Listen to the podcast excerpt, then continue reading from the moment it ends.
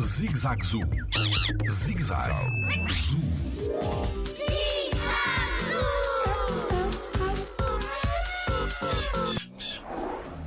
Porquê que a ibis tem um bico tão comprido?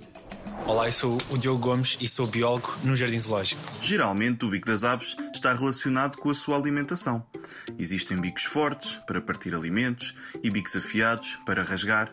No caso da ibis, que é uma ave que geralmente se alimenta dentro de água, tem um bico longo, estreito, também virado para baixo, para que consigam capturar, por exemplo, caranguejos, sem terem de mergulhar o seu corpo dentro d'água. Jardim Zoológico. Pela proteção da vida animal.